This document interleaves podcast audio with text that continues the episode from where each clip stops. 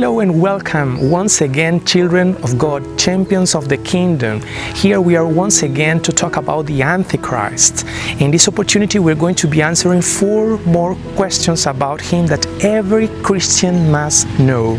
My name is Gabriel Brum, and the first question that we are going to be answering is Is his mark, remember the mark of the Antichrist, in the right hand or in the forehead, yes?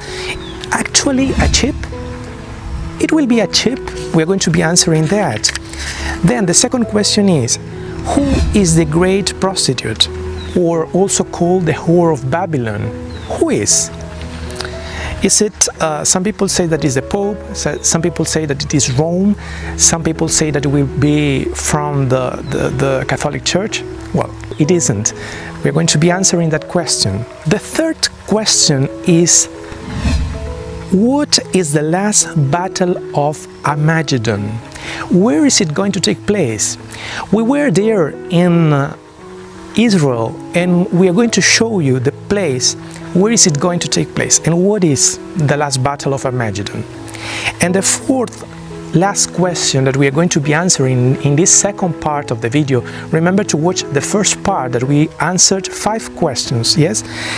The fourth question is How will Jesus defeat the Antichrist in the Armageddon battle? How he will defeat the beast? Okay, so watch out this part of the video that we are going to be answering those questions.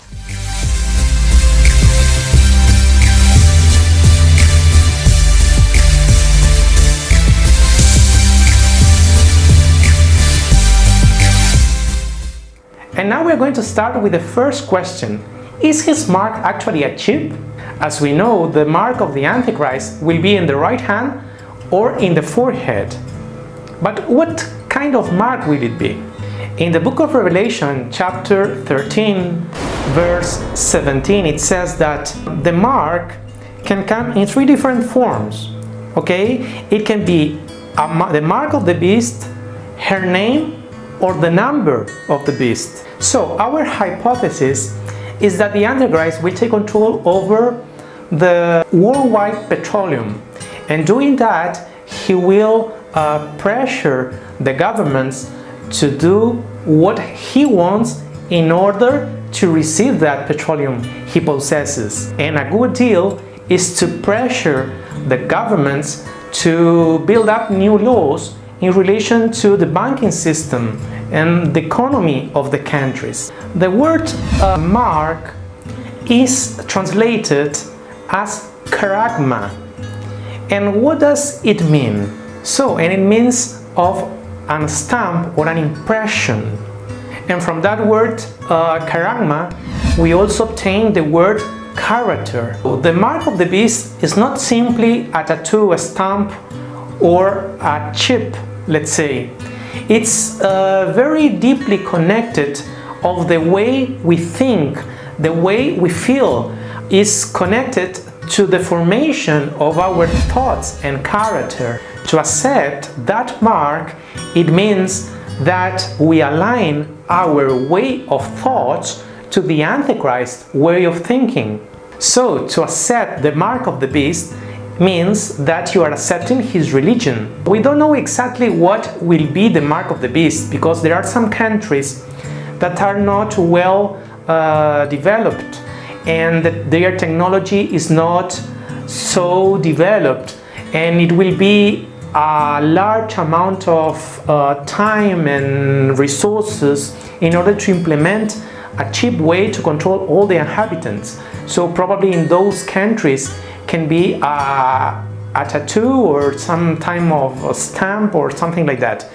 But the verses that uh, the Bible mentions, that for example, the, the, the sons of God will have um, in their foreheads written the name of the Lord, it doesn't mean that you're going to have written in your forehead daddy or something like that. It means that the way of thinking, that your mind, that your character belongs to the Lord. Obviously, that verse speaks and talks about the way of thinking. In Romans 12, verse 2, um, Paul says about the person who has their way of thinking are renewed, their thoughts, way of thinking are according to the ones of the Holy Spirit. So, on the other hand, talking about the Antichrist, the physical mark is just a way to identify that a person is a follower of the Antichrist, that belongs to him. The, the way of thinking is against Jesus, is against God. And to buy and to sell, you will have to have that mark. That means that you have to conform to the demands of the Antichrist. But obviously, that you will live all that period if you don't accept Jesus in your heart. If you accept Him as your Savior, as the Lord of your life, and you uh, give your life to Him, you are born again. You are born in the Holy Spirit, and we are going to be taken in the rapture, and we are not going to live all that period of horrible situations here in the earth. Well, and the second question who is the great prostitute or the whore of Babylon? And here we are talking about the United States. It is obviously that uh, the great country of the world will not permit that the Antichrist take the power, take the control. So the Antichrist has to do something in order to uh, eliminate the United States from the map. So, as we know, the Antichrist will come from an ascetic radical Islam uh, party. And don't forget to watch the first part of the video. And the goal of the Muslims, the radical Muslims, is to destroy, completely destroy United States. They hate this nation. So let's have a look at Revelation 17 verses 16 and 17. It says, the ten horns which you saw, and the beast, they will hate the prostitute. So, the Antichrist will hate the United States and will make her desolate and will make her naked and will eat her flesh and will burn there utterly with fire.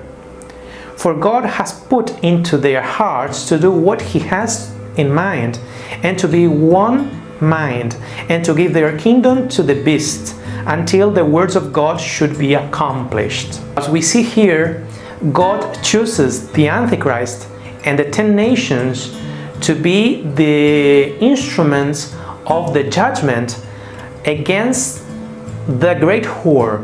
We have to bear in mind that the United States at the beginning in its in its foundations they were a Christian country. Then they left God and they started in occultism. In Jeremiah chapter 50, verse 9, it says that uh, it will be destroyed by arrows.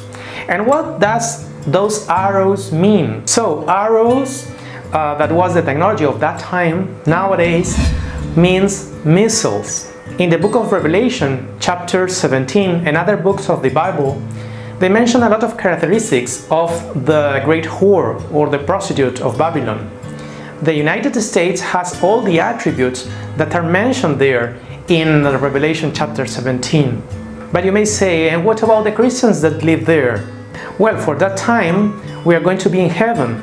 So, uh, as we mentioned in the first video, uh, the rapture of the church will happen before the uh, Great Tribulation. And even if there are Christian people living there, God always prepares a way of salvation when He sends His judgments to the earth. Remember Noah and the ark? Remember also uh, Sodom and Gomorrah? And in many other facts that occurred in the Bible, God always provided His uh, sons, His children, a way of salvation. So now we are going to answer the third and fourth question. That is, what is the last battle of Armageddon and how will Jesus defeat the Antichrist in the Armageddon battle? Well, uh, in my trip to Israel, I took some pictures of the place that is the Armageddon. So have a look at the pictures.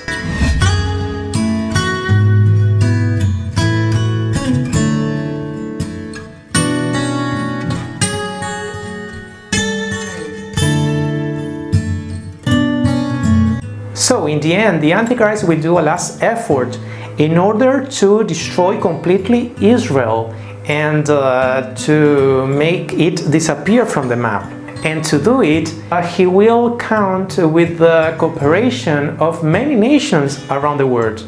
So he probably will convince all the other nations that Israel is a problem in the flow of petroleum.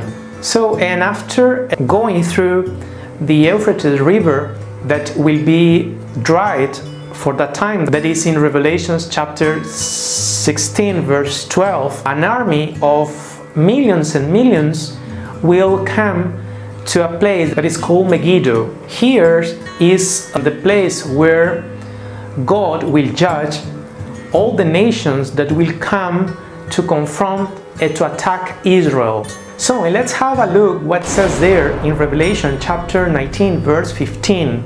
It says that, and out of his mouth goeth a sharp sword, that with he should smite the nations, and he shall rule them with a rod of iron.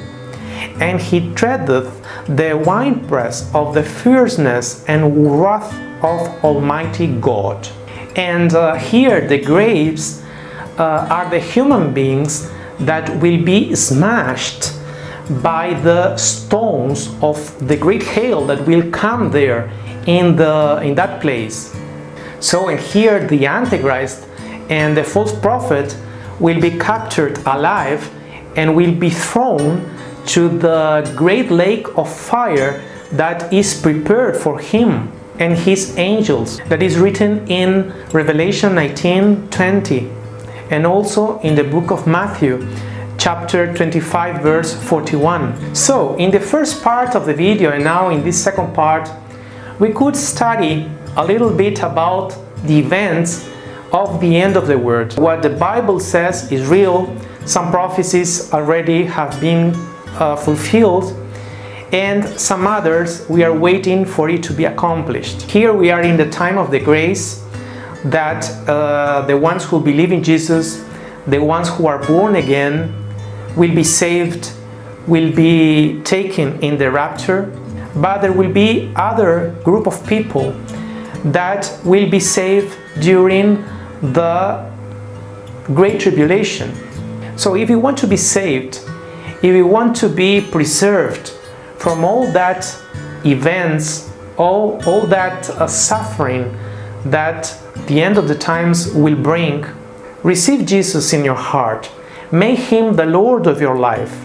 Believe in him. Go to the nearest church you have there and start inquiring about Jesus. Start talking to Him. Give your life entire to Him, and He will teach you all the things and He will do a great work in your life. So, my prayer is for God to bless your life and open your eyes to distinguish the spirit of the Antichrist and for you to be uh, very distant of that spirit. So I want that God bless you, the kingdom of God come to your house, to your life, and you can live a new life, a life fulfilled with the presence of Jesus. Okay, this was the second part of the video talking about the Antichrist. Don't forget to share this video, to subscribe to this channel. My name is Gabriel Brum and God bless you.